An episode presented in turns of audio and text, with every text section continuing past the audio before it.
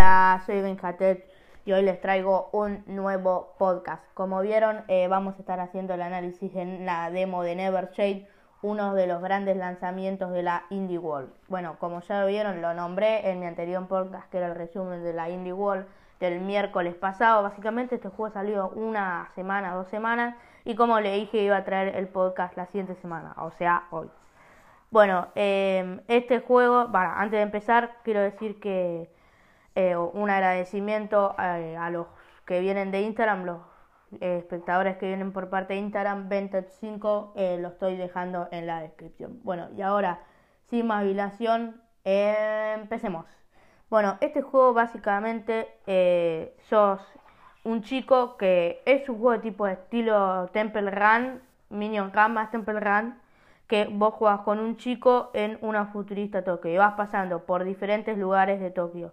Y eh, básicamente todos los niveles se trata de que mientras vos vas corriendo te vas escapando de la policía.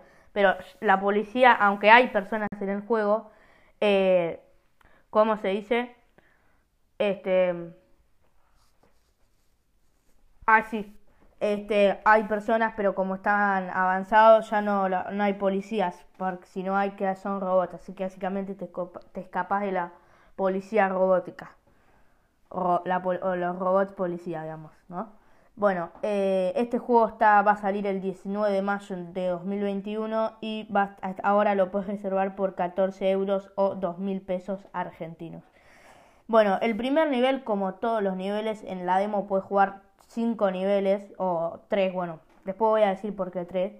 Eh, básicamente, siempre como dije, nos tenemos que escapar de la policía e ir corriendo. Pero mm, parece como que lo digo ahora es un poco aburrido, pero al final a mí me terminó gustando, onda, superó mis expectativas.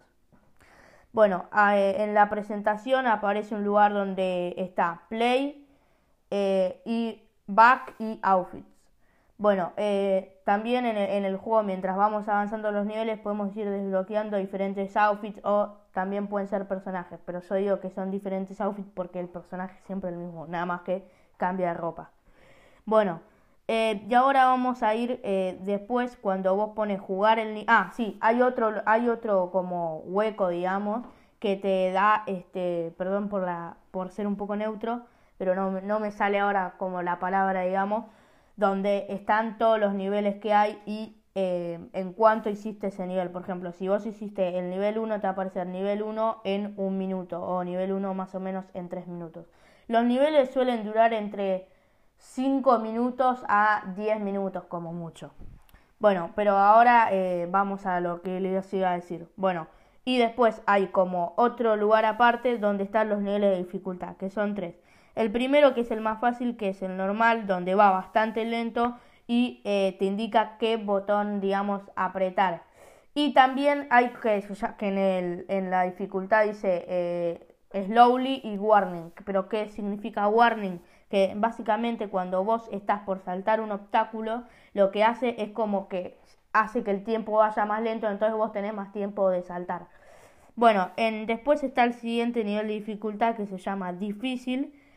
Este, que básicamente eh, no te indica qué botón apretar eh, y las warnings son mucho más, mucho más rápido, el tiempo es mucho menos que tenés para saltar y también el personaje va más rápido. Y en el último nivel de dificultad, que es muy difícil, ya no hay warning directamente, el tiempo va corriendo muy rápido, el personaje también va muy rápido y yo creo que entre el el normal y el difícil no hay mucha diferencia, pero sí en los dos niveles que se complicaría, que hay diferencia, sería entre el normal y el muy difícil, que sería el último. El muy difícil, ¿no? Bueno, ahora vamos a ir por los pros y por los contras. Bueno, en los pros tenemos lo que es la parte visual. Me encantó la parte visual, no sé quién lo desarrolló porque no encontré mucha información más de lo que yo pude escribir y de lo que hubo en la Indie World. Em, que después vamos a ir al apartado musical que es muy interesante.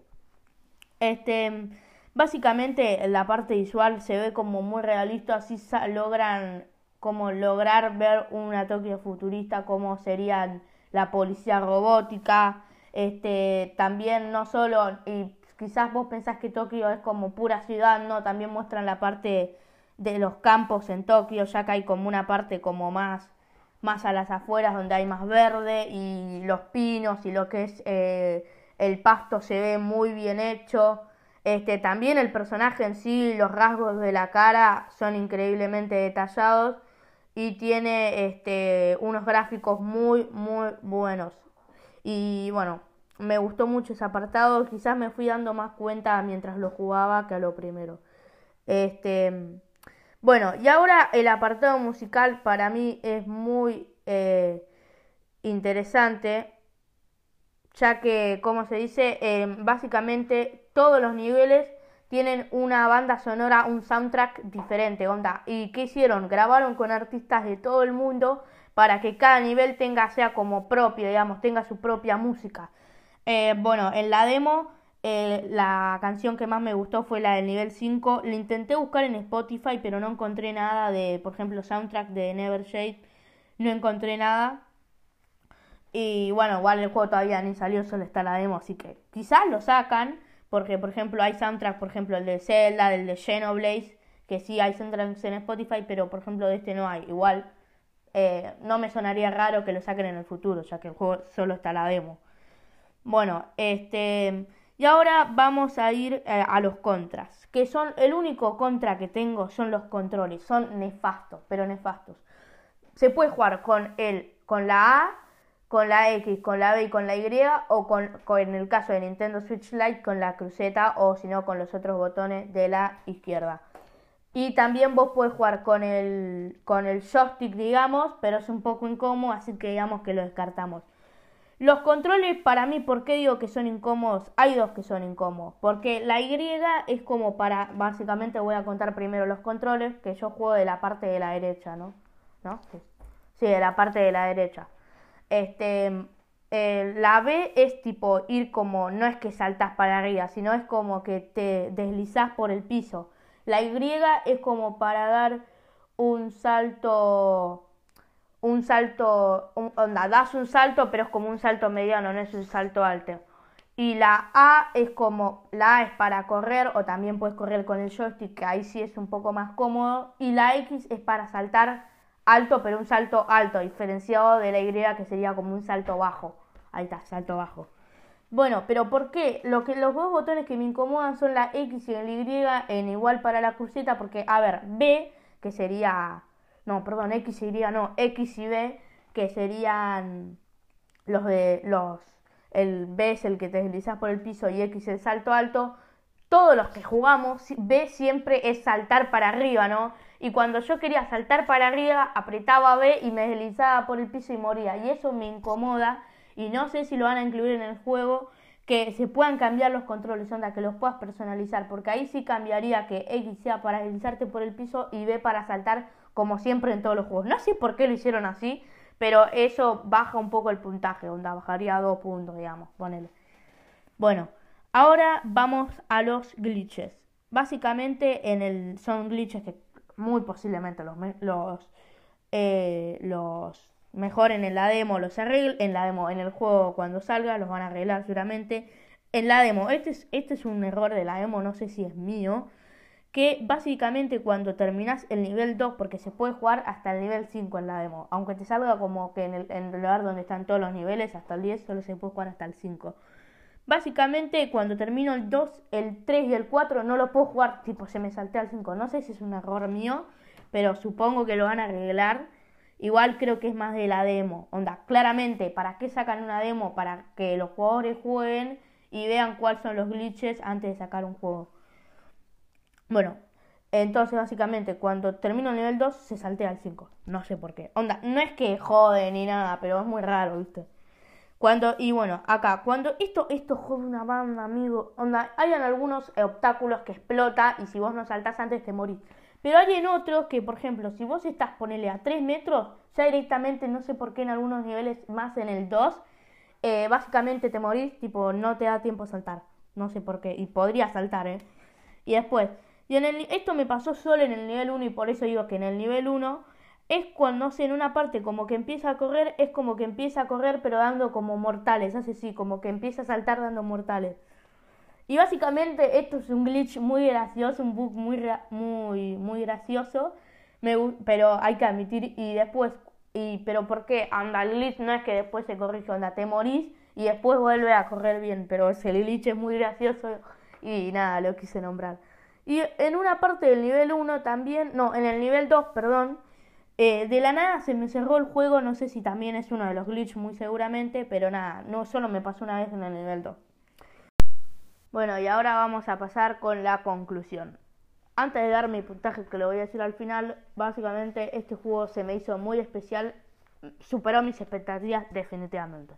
Yo este juego me parecía muy malo directamente. Los juegos Run, excepto el Temple Run me decepcionó, nunca me gustó. Eh, lo jugué dos o tres veces, nunca me gustó. El Minion Run me encantaba y creo que por eso le di una oportunidad. Yo creo que y tampoco entendía por qué era un gran lanzamiento del Indie World, porque creo que lo infravaloré un poco. Y eh, bueno, eso, básicamente este juego se hace muy especial ya por las características, el detalle que tienen los personajes, los settings, el soundtrack es buenísimo, hace que hicieron que cada nivel tenga su propio soundtrack y eso lo hace que los niveles se diferencien, como ya había dicho, em, y eso hace que em, sea un run muy especial, un juego run, eh, el género es run, yo le digo run porque básicamente corres en todos los niveles. Eh, bueno, me gustó mucho lo que quiero decir para terminar, para no alargarlo más, la conclusión, me encantó el juego y nunca había visto un juego run que sea que tenga soundtrack, onda música, pero la música muy sencilla y yo creo que entre eh, los juegos run eh, se destaca y hace que sea un juego run muy especial. Bueno, mi, mi puntaje es un 8 o 10 porque a ver, el juego tampoco es terrible. Me gustó, pero es un juego eh, no sencillo porque la idea de que corra en una futurista Tokio es muy difícil de lograr, de un futurista, futurista Tokio, en una ciudad futurista de Tokio, es muy difícil que se logre ya que vos nunca sabes cómo va a ser y la imaginación es una gran parte de este, de este proyecto, creo, para mí. Y bueno, suena como que si yo lo hubiese desarrollado, lo estoy diciendo, pero no. Yo creo que la imaginación fue un, fue un recurso muy importante y nada, una idea bastante difícil de lograr, se logró y eh, al final el juego me terminó gustando. Y mi puntaje es un 8 10. Bueno, les invito a que lo vayan a descargar a la eShop, la demo, porque va a salir como dije el 17 de mayo. Y nada, está para Nintendo Switch. Y les invito a que vayan a descargar la demo. Bueno, yo soy Benjatech y nos vemos en el siguiente podcast. Hasta la próxima.